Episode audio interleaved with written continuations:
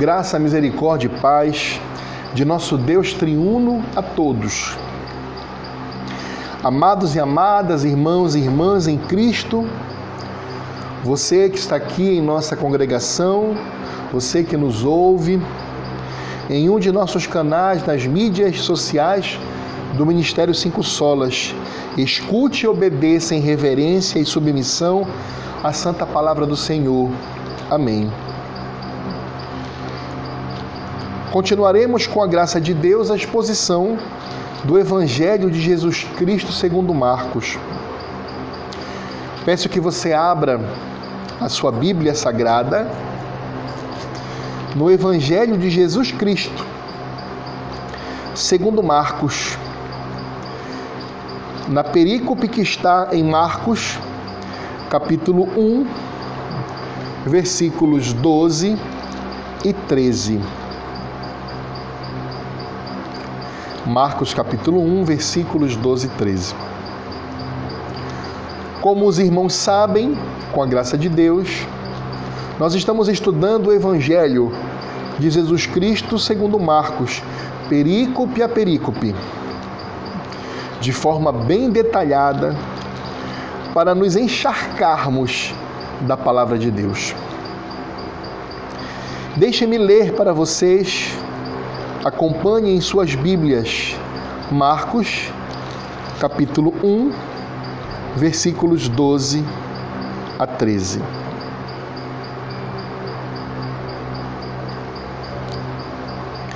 E logo o Espírito conduziu Jesus ao deserto, onde ficou durante quarenta dias, sendo tentado por Satanás. Estava com as feras e os anjos o serviam. Palavra do Senhor. Amém.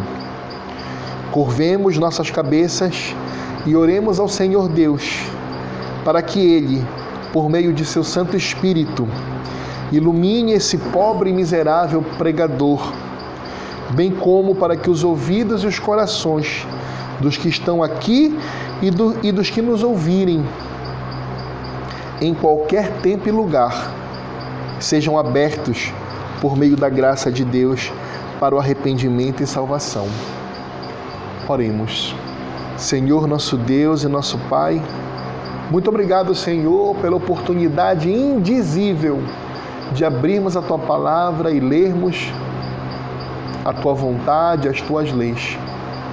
Me dê, Senhor, as capacidades intelectuais, psicológicas, físicas, racionais, para que eu possa expor a tua palavra com temor e tremor, para que a minha vontade, a minha opinião, as minhas ideias sejam completamente obliteradas e permaneça apenas a tua vontade, as tuas leis, a tua palavra. Abre também os ouvidos dos que me ouvem agora, Senhor. Amolece o coração dos que estão aqui na congregação e os que ouvem esse sermão em qualquer tempo e lugar, para que ouvindo aquele que não for crente, aquela que não for crente, se arrependa de seus pecados pelo poder do teu Espírito Santo e se convertam a Cristo. E para os crentes, para que sejam alimentados pela tua palavra, pois a tua palavra nos alimenta. É o que te pedimos em nome de Jesus. Amém. Com a graça de Deus, como sempre temos feito, faremos uma breve recapitulação do que nós já aprendemos até agora nas nossas exposições anteriores. E olha que nós aprendemos muitas coisas já.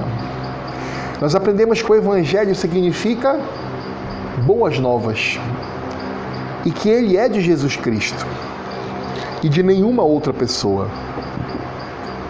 No caso do livro que estamos estudando, temos que é o Evangelho do Senhor Jesus Cristo escrito sob a total inspiração do Espírito Santo, por meio de João Marcos. Aprendemos que João Marcos foi ajudante ministerial do apóstolo Paulo e depois do apóstolo Pedro. Aprendemos também que o Evangelho segundo Marcos foi escrito provavelmente em Roma, ditado diretamente pelo apóstolo Pedro ou de suas memórias, no ano 45 depois de Cristo.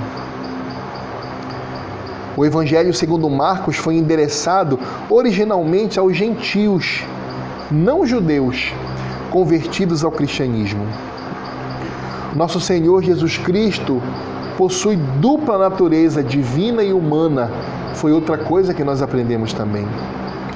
Aprendemos que Jesus, Yeshua em hebraico, foi o nome humano dado à segunda pessoa da Santíssima Trindade, quando de seu nascimento humano em Belém de Judá, há mais de dois mil anos atrás. Jesus é o Cristo, Christus em grego, Messias, Machia em hebraico, que quer dizer ungido de Deus. E essa unção foi para que o Senhor Jesus exercesse plenamente e eternamente os ofícios, três ofícios que nós aprendemos, lembram? Rei, profeta e sacerdote. Aprendemos que Jesus é o Filho de Deus, a segunda pessoa da Trindade Santa. É Deus com o Pai e o Espírito Santo, a natureza divina de Jesus Cristo.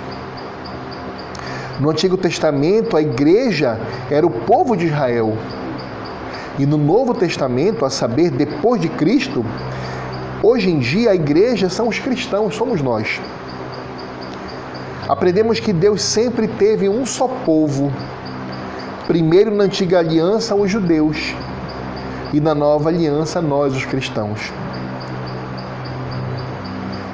nós aprendemos que o cristianismo é autorizado pelos escritos sagrados do Antigo Testamento.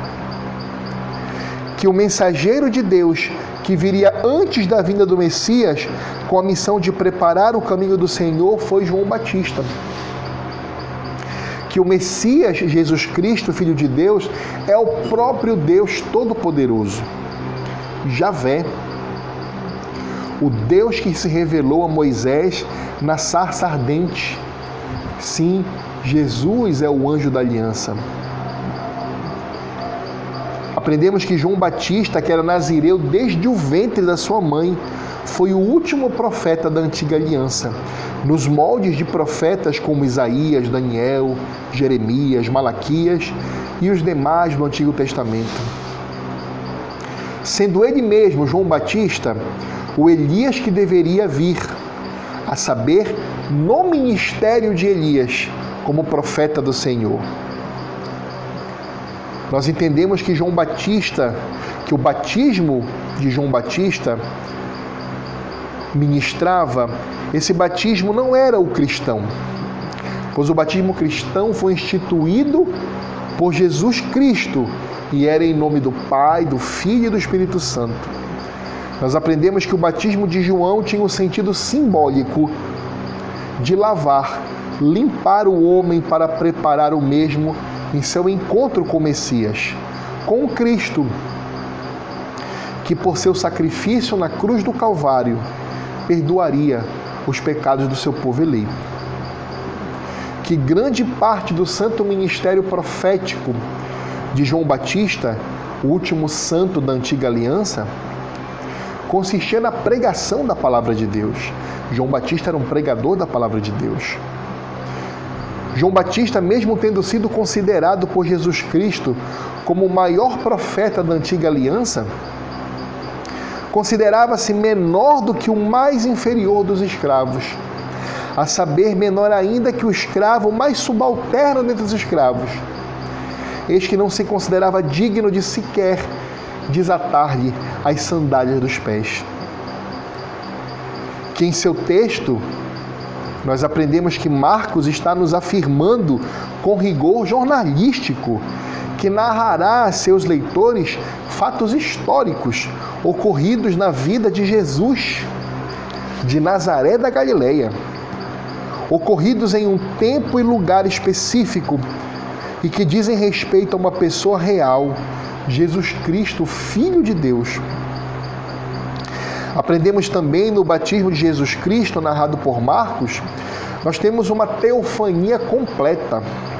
O Pai, o Filho o Espírito Santo se revelando, demonstrando assim esse pacto santo e eternal, essa aliança eterna para decidir e executar a história do mundo e da redenção do seu povo eleito. Aprendemos ainda no batismo do Senhor Jesus que temos um dos milagres mais assombrosos da história, a revelação direta do Pai, sendo a primeira vez em todas as Escrituras onde nós observamos a manifestação personalíssima da primeira pessoa da Santíssima Trindade. Sim, mesmo no Antigo Testamento, quando havia uma manifestação sensorial de Deus, de certo que era o Filho eterno de Deus que se revelava aos homens, seja como anjo do Senhor, seja como Javé, seja como a voz, milagres. Enfim, sempre a manifestação de Deus no Antigo Testamento foi por meio da pessoa do Filho de Deus. E essa foi apenas a recordação daquilo que nós já estudamos. E nós sequer terminamos ainda o primeiro capítulo de Marcos.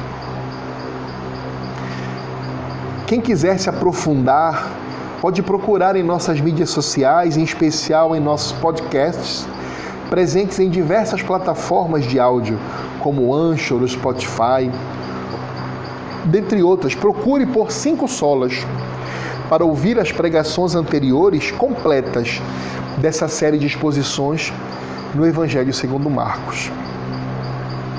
Hoje, dando continuidade aos nossos estudos nós iremos expor com a graça de Deus os versículos 12 e 13. Nesses versículos, em especial no versículo 12, nós podemos observar que ele possui a seguinte redação: E logo o Espírito conduziu Jesus ao deserto. Assim começa o versículo 12: E logo o Espírito conduziu Jesus ao deserto. Podemos observar diversos ensinos que a palavra de Deus autoritativamente nos conclama a aprender, apenas nesse pequeno trecho das Santas Escrituras.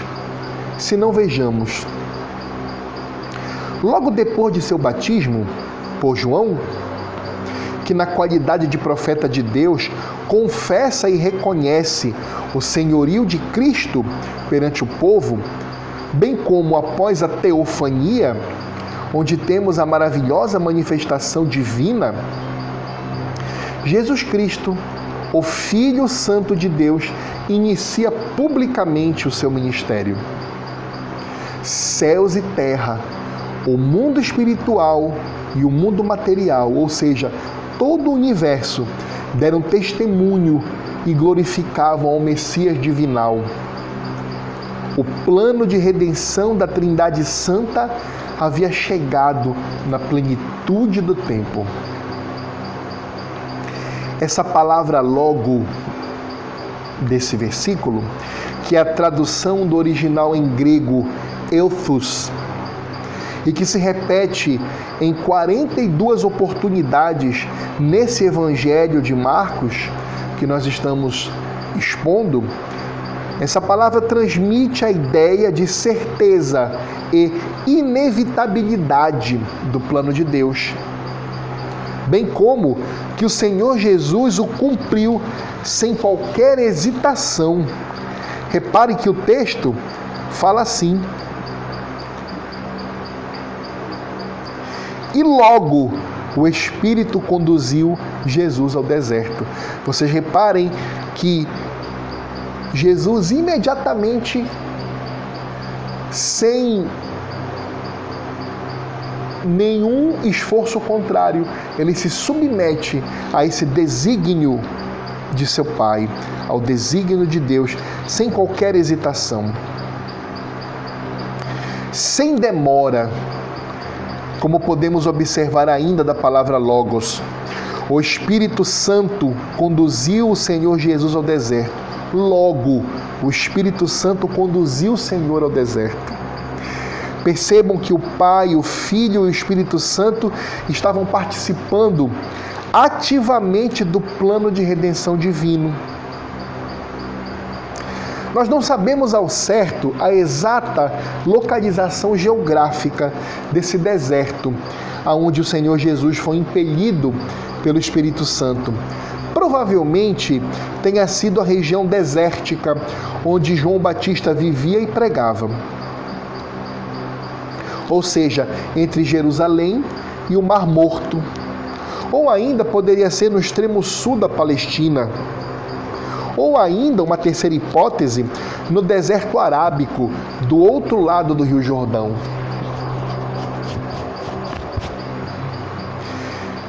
De certo que foi um desses locais que o Santo Filho de Deus foi se preparar para o seu santo ministério, para o início do seu santo ministério. Assim como o povo de Israel, por 40 anos, peregrinou pelo deserto, tendo sido provado por Deus, estando sujeito às intempéries e perigos do local, distante de casa e da segurança de uma comunidade, o Senhor Jesus Cristo foi conduzido pelo Espírito Santo ao deserto, representando o povo de Deus em sua peregrinação nessa terra e nesse mundo caído em que vivemos tal qual os judeus da antiga aliança, esperando chegar na terra prometida. Para nós, a nova Jerusalém, a cidade santa de Deus, que descerá dos céus. Com o Filho Santo, o Filho de Deus, preparar-se para seu santo ministério, vencendo as provações espirituais, as tentações do diabo e as dificuldades físicas desse local, que sempre representa sofrimento, solidão, desolação, mas também representa encontro com Deus. E nós veremos daqui a pouco isso. Vale lembrar que o povo de Deus no deserto falhou miseravelmente, tendo todos morrido no deserto sem terem visto a terra prometida, com exceção de Josué e Caleb. Até o grande Moisés, servo de Deus, ficou no deserto, sepultado pelo próprio Deus. Em contraste com Israel, que foi provado no deserto, Adão, de seu lado, foi tentado e provado em um jardim de perfeição e delícias. Falhou também miseravelmente. Isso nos traz à mente o fato de que o ser humano, sem a graça e o auxílio direto e divino de Deus, sempre falhará. Em quaisquer circunstâncias, a saber, nas dificuldades e sofrimentos terríveis de um deserto, como o povo de Israel falhou, mas também no refrigério, na alegria, no perfeito descanso e provisão de um jardim como Adão falhou também. Diferentemente de Israel e de Adão, o Senhor Jesus venceu todas as tentações do diabo e as provações divinas, tendo cumprido perfeitamente toda a lei e a santa vontade de Deus. O Senhor Jesus revela-se como o último e perfeito Adão e como verdadeiro Israel, o unigênito Filho de Deus. Percebem a comparação? Jesus é o último e perfeito Adão. Ele veio fazer aquilo que o homem Adão, o primeiro Adão, não conseguiu fazer, ser obediente a Deus, mesmo num paraíso. O Senhor Jesus é o unigênito Filho de Deus a primícia do povo de Deus, como Israel era o povo de Deus no deserto e falhou no deserto. O Senhor Jesus, ele vence de todas as formas. Por isso ele é o último e perfeito Adão e também o verdadeiro unigênito Filho de Deus. A vida do Senhor Jesus, incluindo esse fato que estamos estudando agora, em muitos aspectos repetiu os acontecimentos da história do povo de Deus da antiga aliança, o Israel de Deus. Não podemos nos esquecer que, inclusive, o próprio Senhor Deus chamava o povo de Israel de seu filho. Como podemos ler em Êxodo capítulo 4, versículo 23. Se não vejamos, então dirás a Faraó: Assim diz o Senhor, Israel é meu filho, meu primogênito. Vamos continuar seguindo o texto ora esquadrinhado. No versículo 13, cujo texto na versão NAA, Nova Almeida Atualizada, possui a seguinte redação: Onde ficou durante 40 dias sendo tentado por Satanás. Estava com as feras e os anjos o serviam podemos extrair o seguinte desse versículo. Esse específico período 40 é frequentemente associado a dois propósitos: encontro com Deus e teste de fé. Como encontro com Deus, esse período de 40 dias, ou 40, nós temos Êxodo capítulo 24, versículo 18 e Moisés entrou no meio da nuvem. Depois que subiu ao monte, e Moisés esteve no monte 40 dias e 40 noites. É um encontro com Deus. Também em Êxodo 34, 28, leiamos: E esteve ali com o Senhor 40 dias e 40 noites não comeu pão, nem bebeu água, e escreveu nas tábuas as palavras da aliança, os dez mandamentos. Repararam como essa palavra 40 na palavra de Deus significa também encontro com Deus? Mas também essa palavra 40 significa teste de fé. Vemos lá em Número, capítulo, Números, capítulo 13, versículo 25. Vejamos. E eles voltaram de espiar a terra ao fim de 40 dias. É o caso daqueles espias que foram mandados a transpor o Jordão para ver quais eram os povos que estavam na terra prometida. Isso foi o motivo de um grande problema para Israel, né?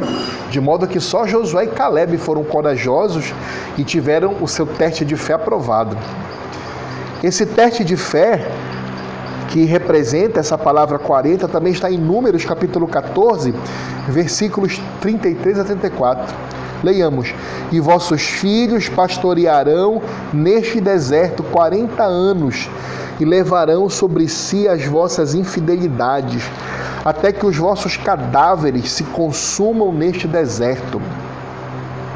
Segundo o número dos dias em que espiastes esta terra, quarenta dias, cada dia representando um ano, levarei sobre vós as vossas iniquidades quarenta anos, e conhecereis o meu afastamento. Teste de fé, que eles foram reprovados. Números capítulo 32, versículo 13. Vamos ler. Assim se acendeu a ira do Senhor contra Israel e fê-los andar errantes pelo deserto quarenta anos, até que se consumiu toda aquela geração que fizera mal aos olhos do Senhor.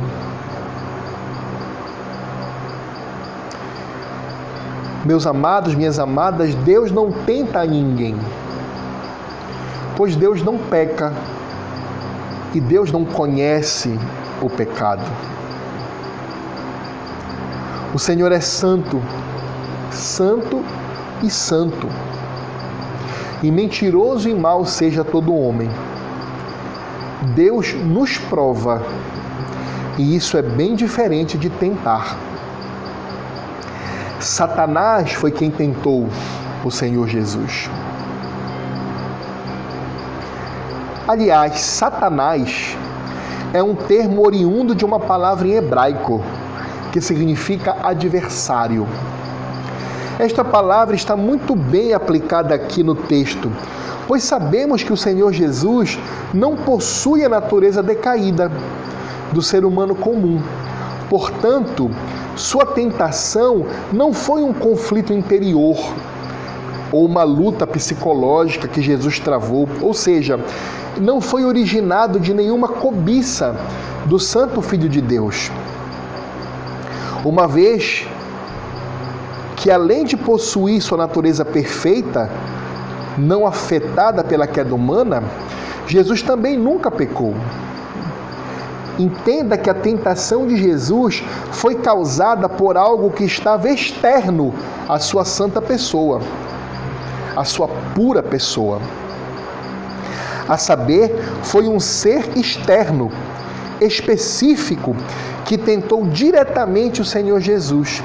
E esse ser a Bíblia nos apresenta como sendo o diabo, Satanás, a antiga serpente. Realmente foi um adversário um ente externo ao Filho de Deus que teve a audácia, a petulância de tentar ao Santíssimo Senhor Jesus Cristo. Mesmo o Senhor Jesus, meus amados e minhas, minhas amadas, estando no meio das feras, sejam elas corpóreas, como as bestas do deserto, animais mesmo, ou espirituais, Satanás, ambas atentando contra tentando atentar contra a sua santidade e a sua vida, o Senhor Jesus prevaleceu, pois ele veio para vencer e para ser vencedor.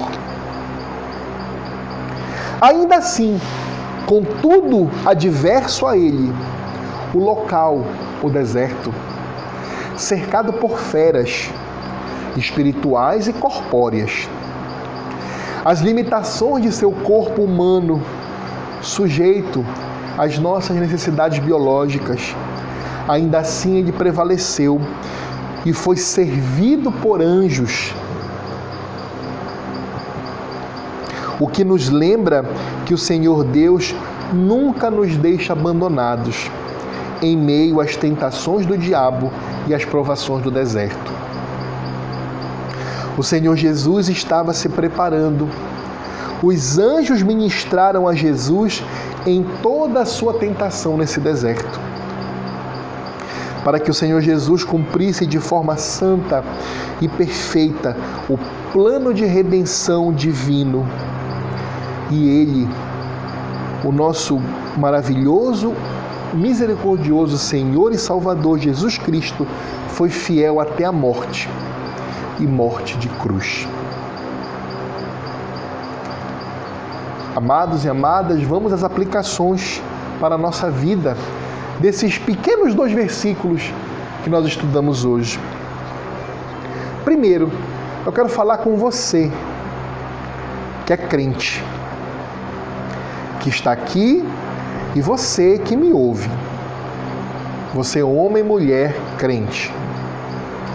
Não pense, não pense que você seria um cristão mais espiritual e melhor se a sua vida fosse no meio de um jardim perfeito, sem problemas, sem cansaço, sem suor e sem sofrimento. Não.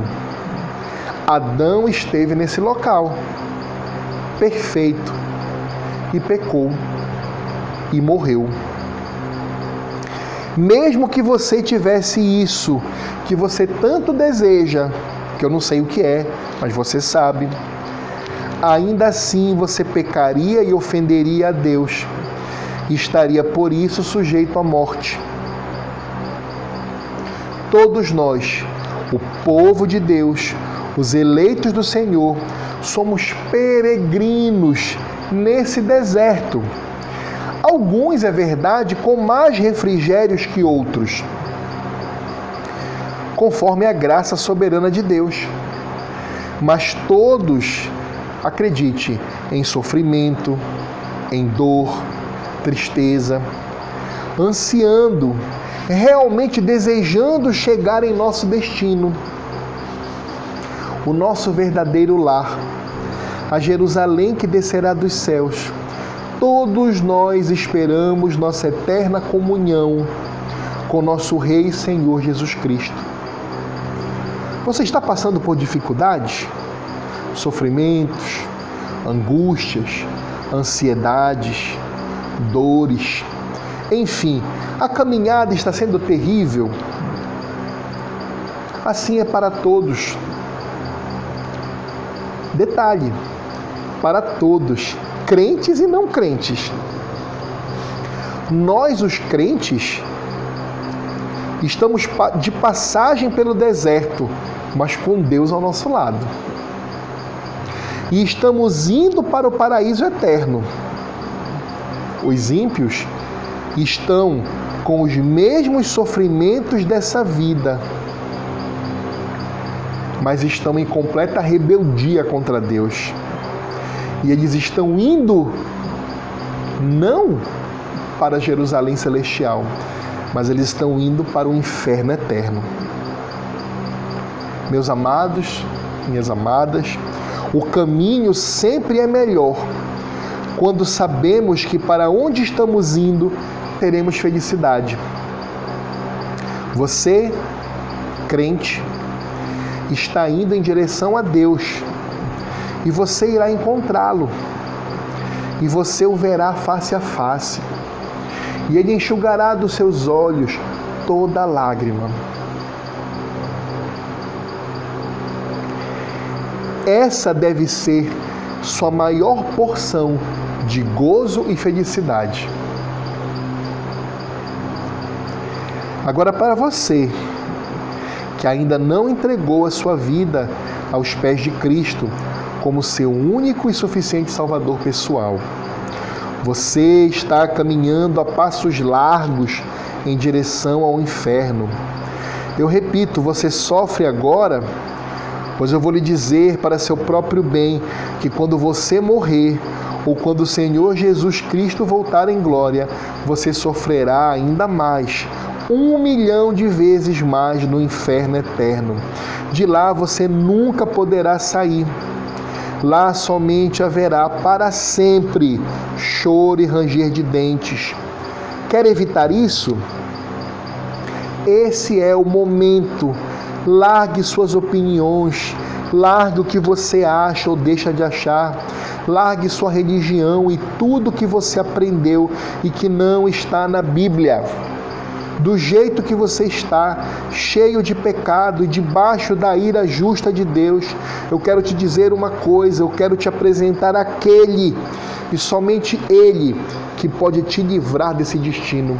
Jesus Cristo, o eterno Filho de Deus, Jesus Cristo, Salvador, você que conhece um pouquinho mais de teologia, mas ainda não é um crente, não ponha desculpa na santa doutrina da eleição. Não seja covarde. Faça aquilo que depende de você.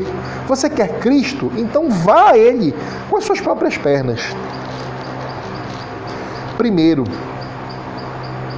Reconheça que você é um miserável pecador, que não há nada em você que seja bom ou agradável a Deus, nada. Admita a Deus que você é mau, imundo e miserável, pobre pecador.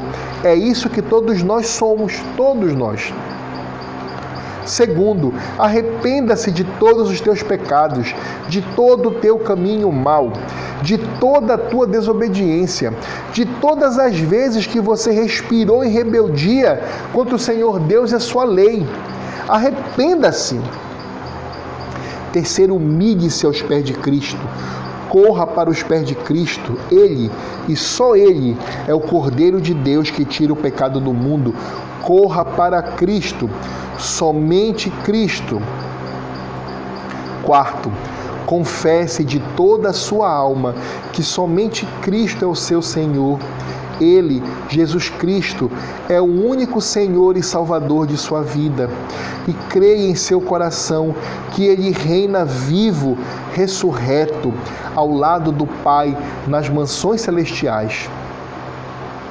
Feito isso, procure frequentar Procure ser membro de uma igreja genuinamente evangélica, onde a Bíblia é ensinada de forma correta, onde os sacramentos, batismo e santa ceia, são retamente administrados, onde a disciplina eclesiástica, ou seja, a luta pela pureza da igreja, é bem exercida pela liderança dessa igreja.